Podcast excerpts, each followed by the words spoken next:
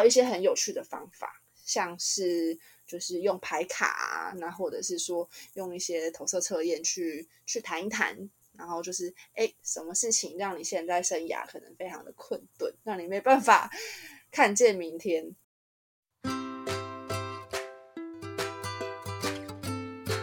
欢迎来到紫薇会客室。我们希望透过现代化与科学化的紫薇斗数，经由学习与实践，解决我们人生中的大小事。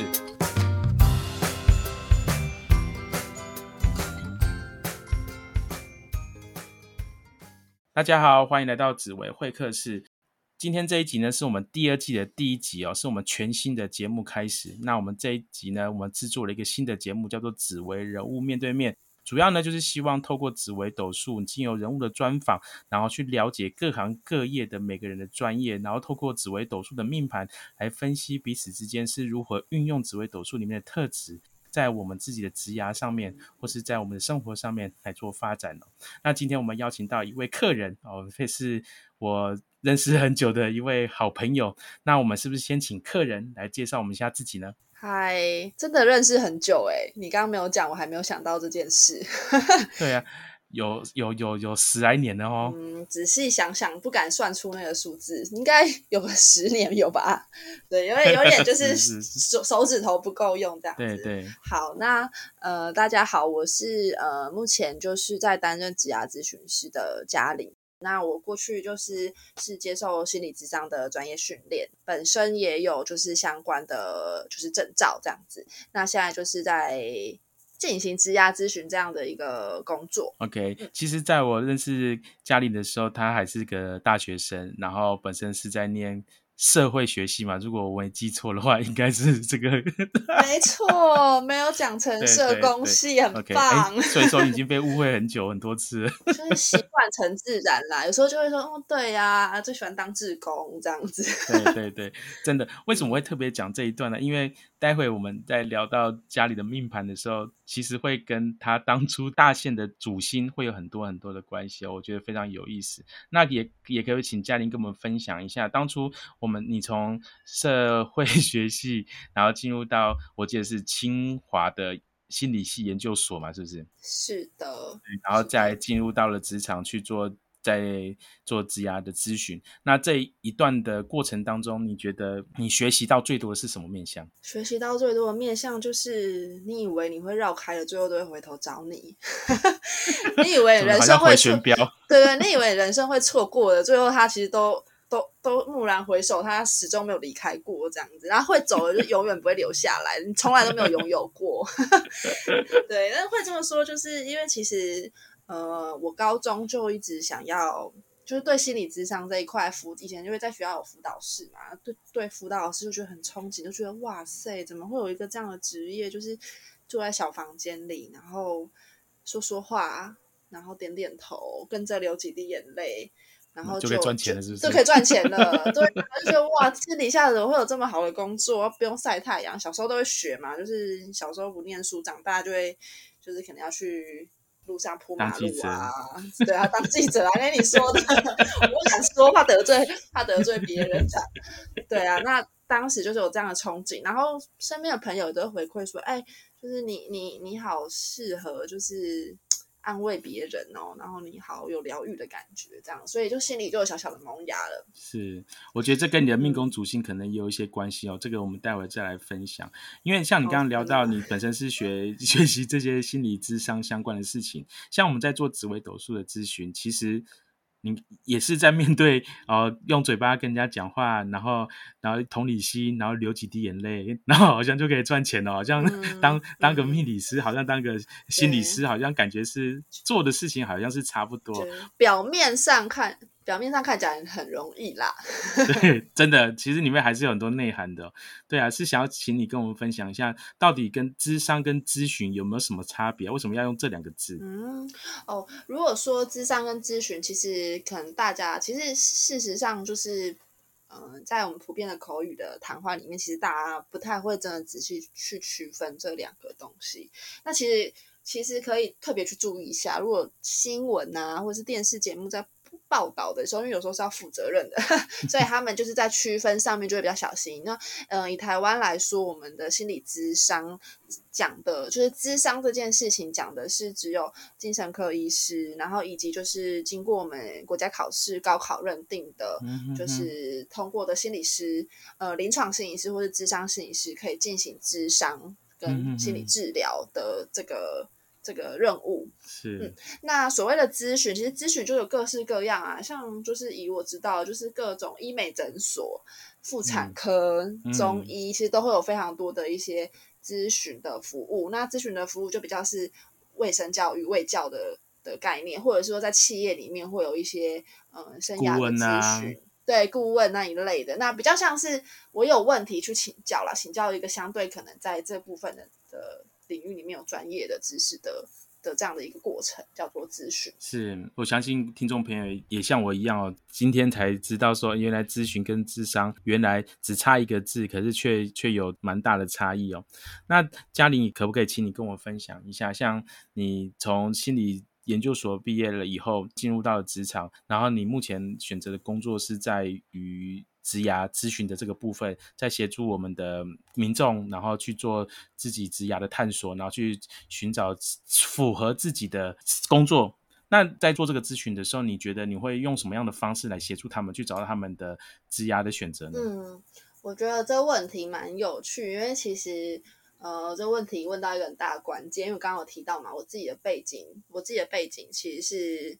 就是心理咨心理咨商专业的科系出身的，嗯，那其实，在学校里面，心理咨商的训练比较多，可能会是嗯接近是临床的，或者是说会谈到很多个人的一个经历，或是个人的心理层面的概念概念。那职涯咨询，我们比较知道的，可能会是在企业里面人力资源这一块啊，或者是说有些企业教练。那我怎么样一脚就跨进了这个领域？其实。也是一些阴错阳差啦，因为，嗯，应该这样子讲，在心理之上的概念里面，生涯生涯的这一块其实算是一个人的很重要，生命中很重要的一部分。就当你成年之后，你势必有可能五十 percent 的生活的比例是在工作的这一块，对，所以它其实会包含在我们心理智商的这个层面里面。那当时毕业之后，刚好也有一个这样的工作机会。那对我来说，我我从很久以前可能那种助人的一种特质吧，就会很好奇说，哎，为什么这个人是选择当这个工作？那那个人明明这么适合做什么东西，但他却没有去呢？就是我是那种属于很鸡婆的那一种，我就觉得身边的同学有些人很适合当业务啊。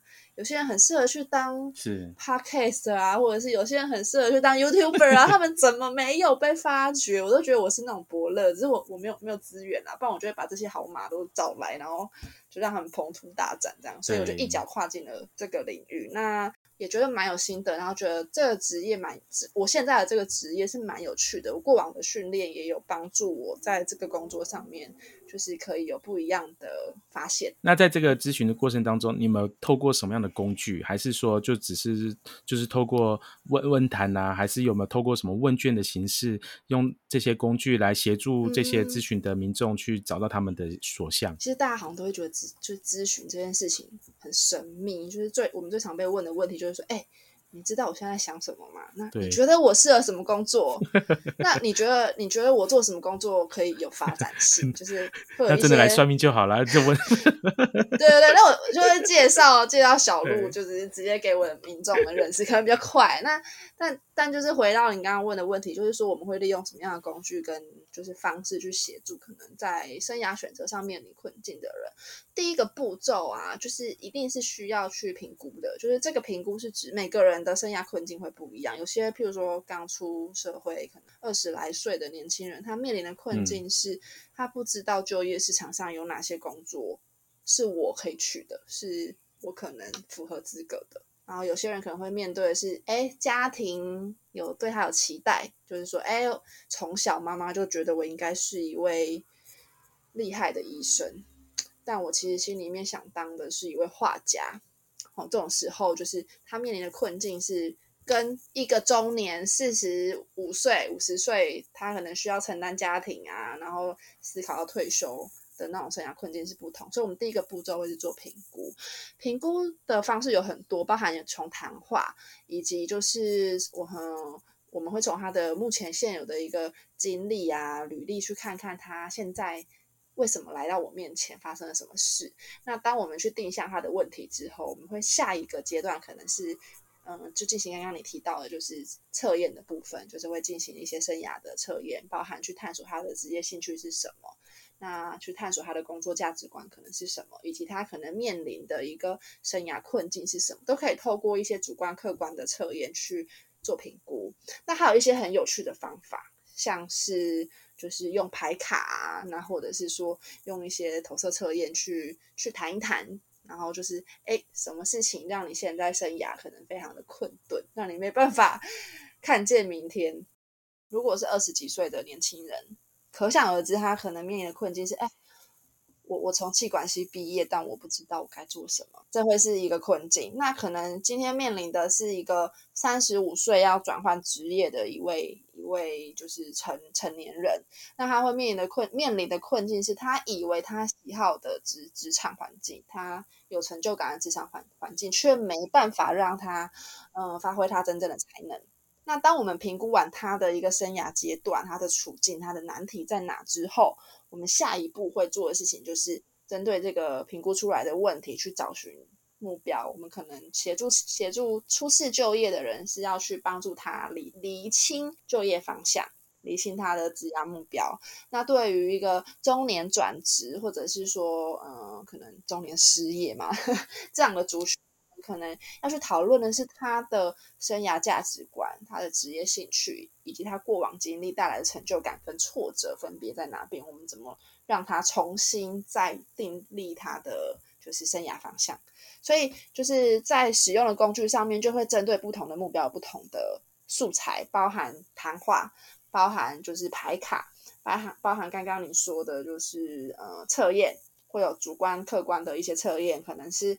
职业兴趣量表啊，然后什么工作价值观啊，那房间也有非常多出版社都有一些相关相关的一些人格测验啊，那都是可以帮助，就是我们在了解，嗯，陷入生涯迷惘的人他现在的状态，然后跟他可能可以从哪边得到资源的一个方式。是，其实这也是我们我觉得可能也是台湾一个蛮特别的一个一个现象，就是。我相信各位听众朋友也知道，有很多大学生，其实他毕业以后，他所学跟他进入职场所用的专业，其实 有很大的落差。对，这是真的，这是一个非常严重的问题。对这个学用落差，其实我相信嘉玲在做职场职涯咨询的时候，会更明显遇到这些事情。嗯嗯，我觉得就是讲到这个，让我想到说，我在做这职涯咨询的一年半。虽然经验没有到非常资深啦，但就是我自己才这样一年半的经验，我就非常有感。我就知道他会都会在心里自己喊话，我就会说：如果以后我的小孩要念气管系，我一定会好好的就是跟他聊聊；或是我的小孩以后如果要念设计系，我也会好好的跟他聊聊，他的心智够不够坚强。因为我 真的看到你遇到太多这两个科系的吗？是我遇到这些科系，他们不是没有能力，他们其实可能都有非常清楚的一个兴趣喜好，然后非常坚定的意志跟不怕挫折的心，但是他们真的太迷惘了。就是说，也许是台湾的一个现在的职场环境，那也许是他们过往的训练没有指引他们以后出社会之后接触到现实之后，他们该如何。讨饭吃，我真的是用了蛮重的字眼，但就是不是每个家庭都有不错的一个经济支撑的时候，这些本来在兴趣上面很努力发光发热的的这些青年，他当他出社会需要一份经济收入的时候，是非常，嗯，这这个社会是非常残酷的，他们面临的不只是找不到工作，而是根本没有工作让他们可以投递履历，让他们去尝试，嗯。像嘉玲遇到的主要还是可能是应届的啦，或是应届了，然后就一两年还是。一直应届的身份没办法找到 还还还在应届这样子，一直在应届的状态下，应届就跨不过去，对，就非常的辛苦。其实职像刚刚嘉玲也有提到，在职涯的发展或是职涯生涯的规划、职涯的选择，其实不只是应届毕业生或是刚出社会的年轻人会需要。其实我在做企业教练的时候，其实也会发现，在企业的内部，尽管是已经工作了五年、十年、十几年的员工，他们还是会面对他们的职涯发展，还是会有。些迷惘，然后可能就像刚刚提到，可能遇到什么某些中年危机啊，去想这些事情。所以说，还还是很多人会会想到一个问题，就是那我们在选择我们的工作的时候，或选择我们的职涯的发展，那到底该以兴趣为主呢，还是以我们自己的能力、我们的专业为主？你在做职涯咨询的时候，你会怎么去开导咨询的民众来做分享？说到这个问题，我真的是得先长叹长长的一口气。长的。我倒是也蛮好奇，就是小鹿，你对于职，你目前是以能力为导向还是兴趣为导向？其实我们在做企业内部教育训练的时候，会发现，其实员工他们进入职场都有一定时间了，所以他们欠缺的不是能力，而是热情，对工作的热忱丧失了，所以会觉得说，我们每天这样日复一日、夜复一夜，到底是为了什么而做？我的人生真的就该埋没在这个枯燥乏味而然后看不到终点的一个。未来上面吗，所以他们反而是失去了热情，失失去了兴趣比较多。对，然后首先，我想是不是你这边遇到状况会有所不同？你这样讲，我就更有感觉了。就是可能我们这一代，就是现在，哎，如果是今年毕业这一两年应届的毕业生，大概就是西元两千年前后了。很很惊讶是西元两千二零后出生的一些年轻人，哎，我们是。就是是可以爆粗口的是吗？可以可以没问题没问题。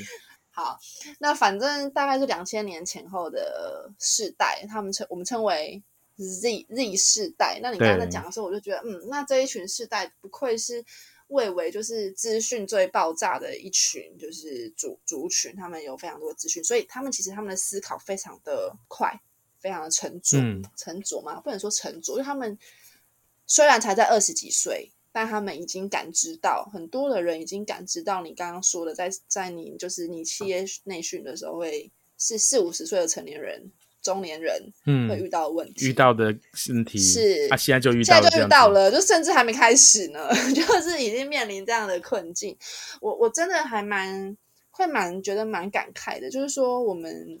就是我们的教育，就是目前大家都各个高学历嘛，再怎么样都是高中、大学，甚至研究所毕业。可是有非常多的人，他他会很希望用兴趣为导向去找工作。那这也是我们以前学学校从国小就会教我们的。啊哎，你的说说你的志愿吧，你的志愿是什么？可是真的就是会发现，啊，我的兴趣可能。对应不到相关的工作，然后我的兴趣可能不会被认同。那我的兴趣不值钱。嗯，举例好了啦，就是我我遇到几个蛮我蛮印象深刻的，就是刚好提到设计系的学生毕业，那不乏就是服装设计、空间设计或是绘图设计都有，就是各种三 D 影像的设计都有这样。嗯，那这些学生他们最大的困境就是我非常有能力，而且我对我我的。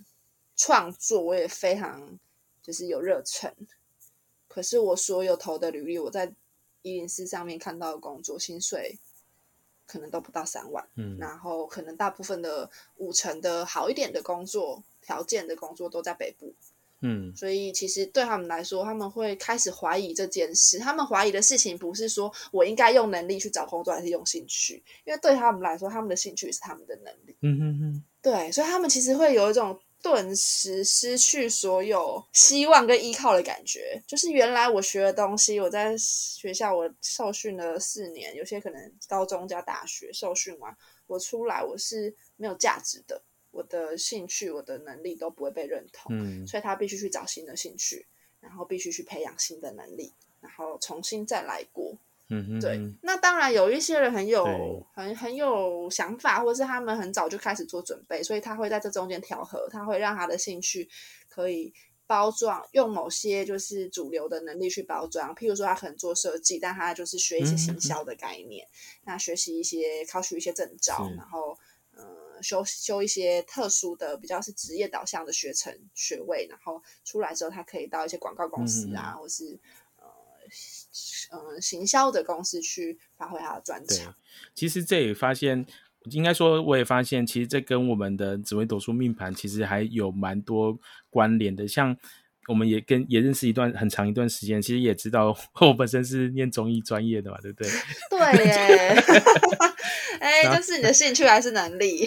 当然，我我对中医很感兴趣，然后我也从从事中医过一段时间，所以说它既是兴趣，当然也是我的那个能力，这样子也是我专业。那可是之后我却选择了有没有进入了这个命理产业？有没有？我都常常会自我调侃的，就是从江湖郎中变江湖术士。对呀，对呀，你就是江湖术士啊！如果你活在就是一百年前的话，可是为什么我会带到紫微斗数命盘？因为其实我觉得这跟人格特质的。关系还是很大，因为我自己是七煞做命嘛，命宫七煞，然后我的事业宫是破军，破军就是要有点像是前锋，要突破敌军，要冲锋陷阵的。所以说，其实，在职业上面的困境，对我来说，它就是一个挑战，我就去突破它。敌不动我动嘛，对不对？反正市场是要怎么选择，然后我就用我的条件去变化它。就你像刚刚那个嘉令有提到，其实很多。学生可能他刚出社会，他只有一项专长的时候，他没有整合性通盘的去加强自己的能力。就像我们之前说的，以前是梯形人，现在要变成拍型人。我们可能不能只有一技之长，甚至要多技之长，多靠这些的方式去整合自己的能力。其实，在职场上其实会更占有优势，对吧？是，就是说以前啦，我们就会说，哎，你需要学以致用，然后你要锁定一个，你不可以。不可以一心二用，你就是要锁定一个你喜欢的事情，然后努力钻研它。然后以前不是有学过什么？不知道你有听过哎，漫游翁的故事吗？就是说有一个漫游翁，他就是非常厉害，他可以有一个瓶子上面放硬币，然后倒油就可以把那个油从硬币孔倒进去，就表示他这个故事想要告诉我们说，我们就是只要认真，嗯，就是花很多很多时间去钻研一项专业，你就会变得非常厉害，会出头天这样子。对，但现在的时代。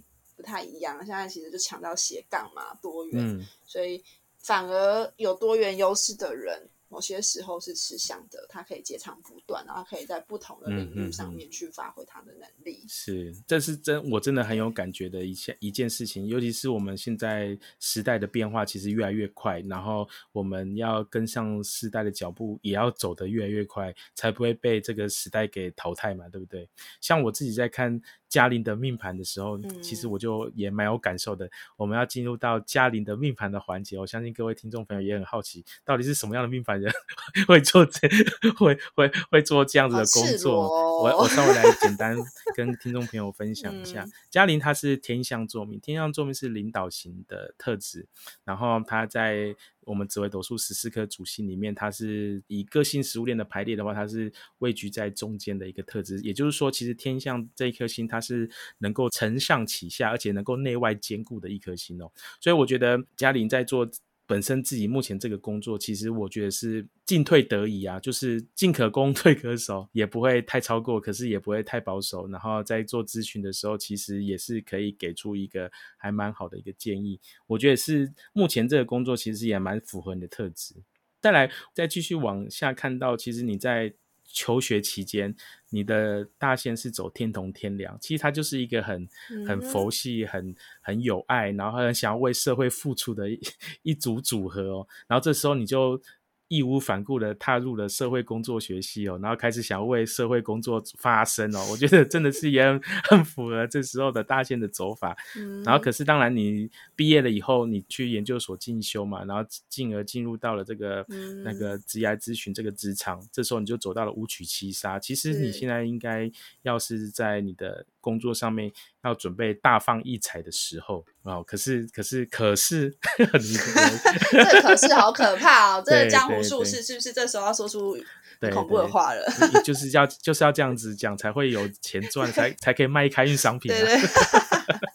是，就是接下来你会再过三年的时间左右，就会进入到了第四大线嘛，太阳。其实我觉得更适合做目前的工作，为什么？因为你会更能够同理你所接触到的咨询的对象，然后用太阳嘛，对吗？用热情、用的温暖去照耀他们，然后让他们。在你简单讲了，你就是他们的人生职涯的一个光明灯。OK，我觉得其实挺好的。嗯，但我感觉到一种任重道远的沉重。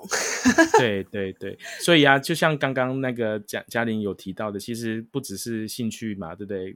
或者是工作，而且他甚至要把我们做的事情朝事业，甚至是职业上面去发展。我会会不会我在想，你会不会觉得你已经把咨询这个工作变成你的置业的角度来看待它？我觉得在谈这件事情之前，可能我也要去理清，就是兴趣啊，就刚刚讲到兴趣啊、工作啊、事业、置业这几个东西，可能其实。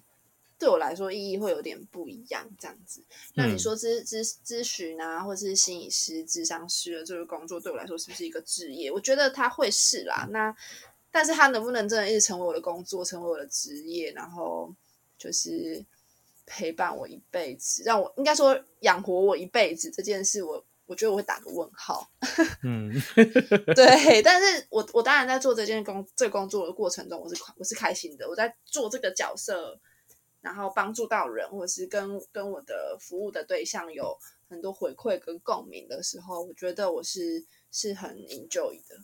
嗯嗯嗯嗯，对，那这也是我现在自己在面临的一个考虑，因为我就是那个可能要往下一个人生阶段的人，但是我在职业上面其实还没有非常的。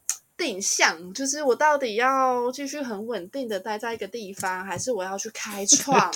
那像像你这样子，就是你的那个星盘是什么啊？就是不是开创嘛？七煞是不是？对，七煞，对对对。我我我我内心有这样的向往，但有时候就会觉得好累哦。对，所以你现在就是走七煞呢？对啊，你现在走五曲七煞，所以你现在，所以我就觉得要啊，要开创啊，要要冲啊。可是我就冲到一半就觉得，哎，好像。油有点贵，有点没有，不想加的。因为你快这个大限快结束了，你知道吗？好累哦。有时候觉得就是安安稳稳的这样回家很舒服，然后明天就是再到公司上班。日复一日的生活其实挺好。现在正在花样年华当中，你进入了老人状态，这样不行。很累耶，就是我真的是也是蛮欣赏，就是愿意让一直开创啊，然后多元优势的人，因为我觉得我就是有点三分钟热度啦。老实说，其实是还好，只是。从命盘角度来看的话，其实你的最冲刺的时间，把它花在攻读硕士上面的，对对对对，这可能就是又是大家不为人知啊。就是本人我就是攻读硕士，就真的是把我青春年华都赔上去了。对对，然后细节就不要多说了。对对啊，就不多说了，说了我怕我眼泪就流下来了。对对对，那马赛龙杯为例了。对，把赛龙杯为例。OK，那今天真的也很开心，嘉玲能够来当我们的客人，然后来跟我们分享他在职场上的遭遇，然后。不是职场上的专业啦，要讲遭遇也是啦，也是啦，遭遇。下次可以来聊聊我的遭遇。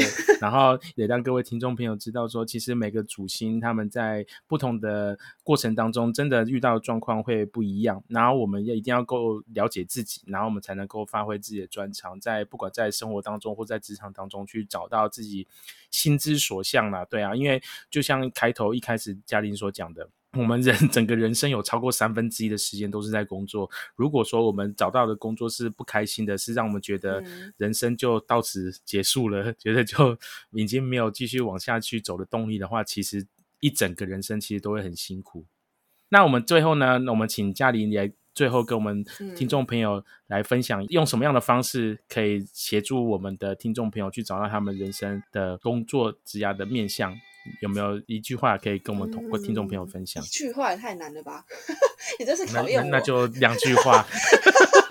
哇，我我我觉得，我觉得可能还是要回到自己，就是内心的一个渴望，就是说，对很多人来说。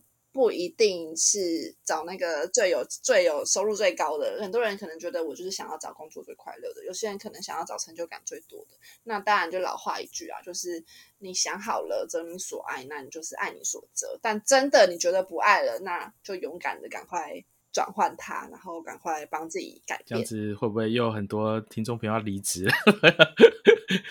我每我每次去企业内部上去上课的时候，讲到。找到心之所向这件事情，然后就底下的学生就要说：“ 老师，那我要转职了吗？”然后旁边的旁边的主管，然后脸就会黑掉，真的。对对对，那时候猎人头就要就要出生了，这样子，我们的就业市场就会活络起来。我们重点不是要教大家转职，而是在自己的职场上面先克服一下自己的困难啊。然后，因为因为学习逢凶化吉的能力还是比较重要的。要遇到困难解决困难，遇到挑战克服挑战，这才是我们在人生当中必须去具备的一个专业的能力。OK，那我们今天的节目就到这边那，谢谢各位听众朋友的参与，我们下次再见喽，拜拜，拜拜。